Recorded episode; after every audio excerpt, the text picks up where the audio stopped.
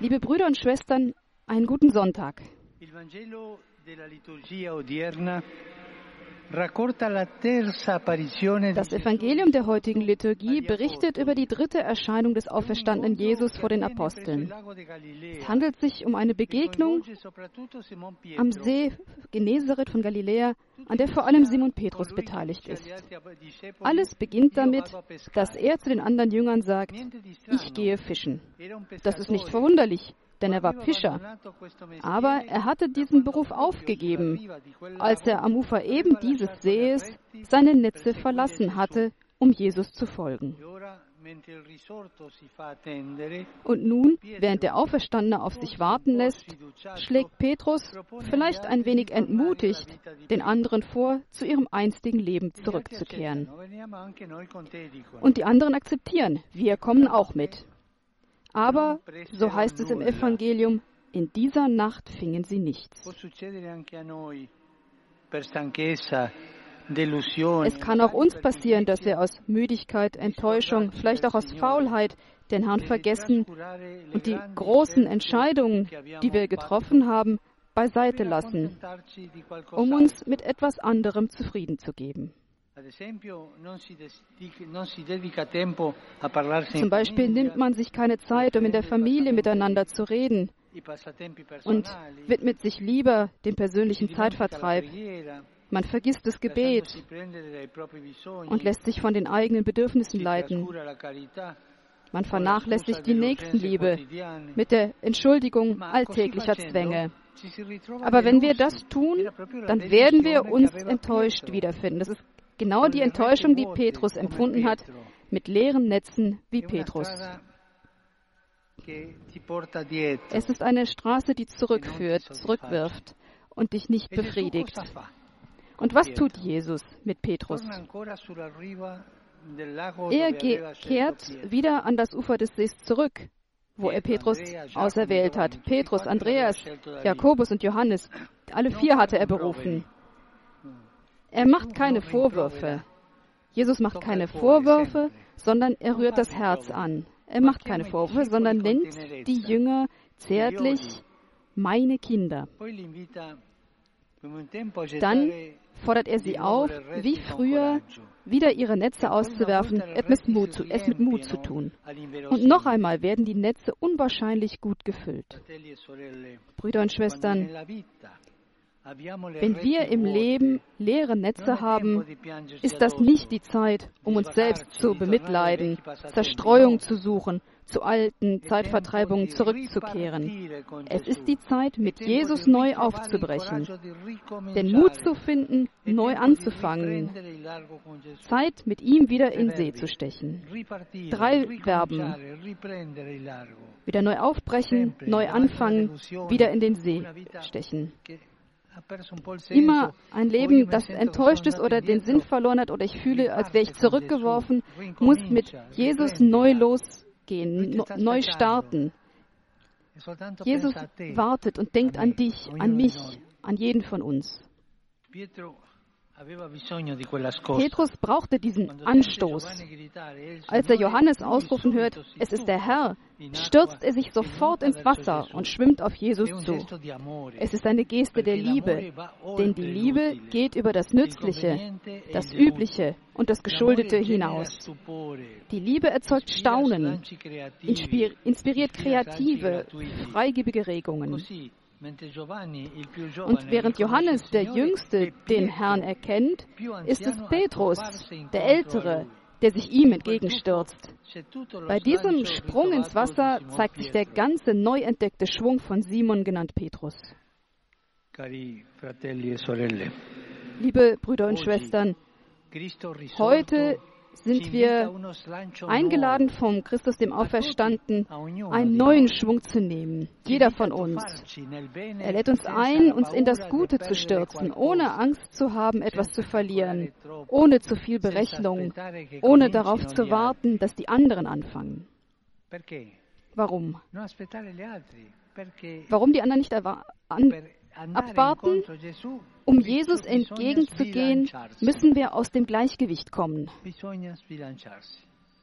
Müssen wir das alte Gleichgewicht verlassen, mit Mut, wieder aufbrechen,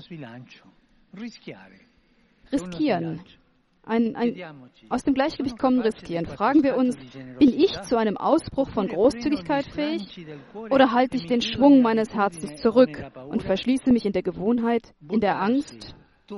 Hineinstürzen, eintauchen. Das ist das heutige Wort Jesu.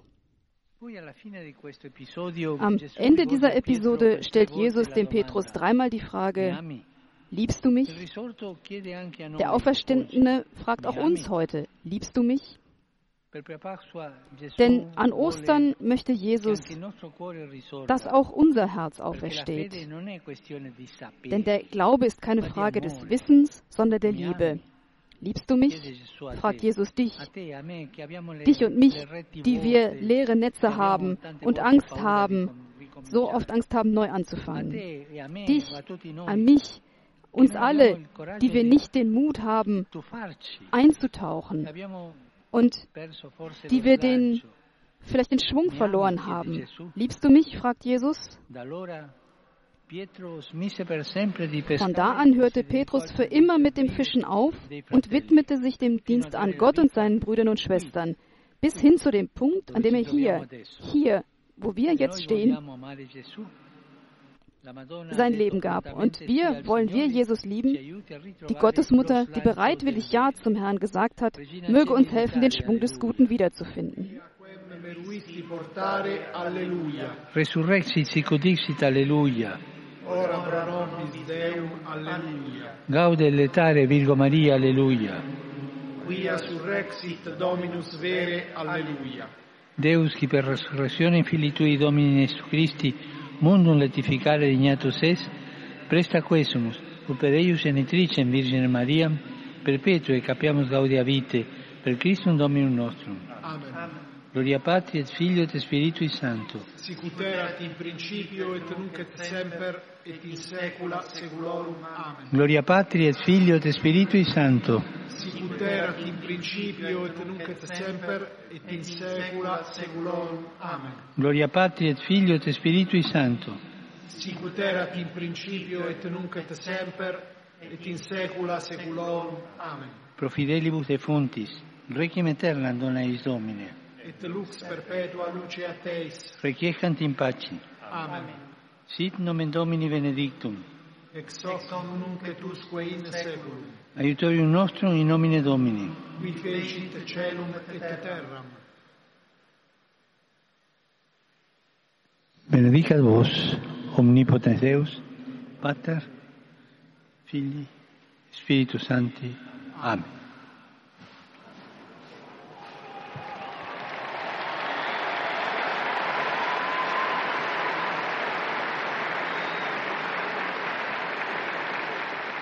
Cari fratelli e sorelle, Liebe Brüder und Schwestern, gestern es sind in Mailand Don Mario Ciceri e und Armida Barelli selig gesprochen worden. Der erste war ein Kaplan, ein Landkaplan. Er widmete sich dem Beten, Beichte hören, Kranken besuchen, mit den Jugendlichen erziehen und auf eine, ein leuchtendes Beispiel eines Hirten. Amida Barelli ist die Gründerin der weiblichen Jugend der katholischen Aktion. Sie fuhr durch ganz Italien, um die Mädchen und die Jugendlichen zu einem zivilen kirchlichen Engagement aufzurufen. Sie hat mit Pater Gemelli zusammengearbeitet, um ein weiblichen Säkularinstitut an der Katholischen Universität vom Heiligen Kreuz zu gründen, das insbesondere heute das jährliche Jubiläum des Tages des Herzens der Frau Tag heute feiert. Einen Applaus für die neuen Seligen. Heute fängt auch der Monat an, der der Gottesmutter Maria gewidmet ist. Und ich möchte alle aufrufen, jeden Tag im Mai den Rosenkranz für den Frieden zu beten. Die Gedanken gehen sofort zu der ukrainischen Stadt von Mariupol, der Stadt Mariens, die barbarisch bombardiert und zerstört worden ist. Auch heute und von hier aus erneuere ich den Aufruf, dass humanitäre, sichere Korridore geschaffen werden für die Menschen, die dort in der, e- im Stahlwerk eingeschlossen sind. Ich leide und weine, wenn ich an die Leiden der Bevölkerung der Ukraine denke, insbesondere an die Schwachsten, die Älteren, die Kinder. Es kommen fürchterliche Nachrichten an von Kindern, die ausgestoßen und deportiert worden sind. Und während wir zuschauen diesem makabren Zurückgang der Humanität, bitte ich die vielen verängstigten Menschen, zu überlegen, ob sie wirklich den Frieden suchen. Wenn man es wirklich will, dann darf es keine andauernde mündliche Eskalation der Gewalt haben. Die, Arm, die Waffen müssen schweigen. Ich bitte euch, ergebt euch nicht der Logik der Gewalt, der perversen Spirale der Waffen. Man möge den Weg des Dialogs und des Friedens einschlagen. Beten wir darum.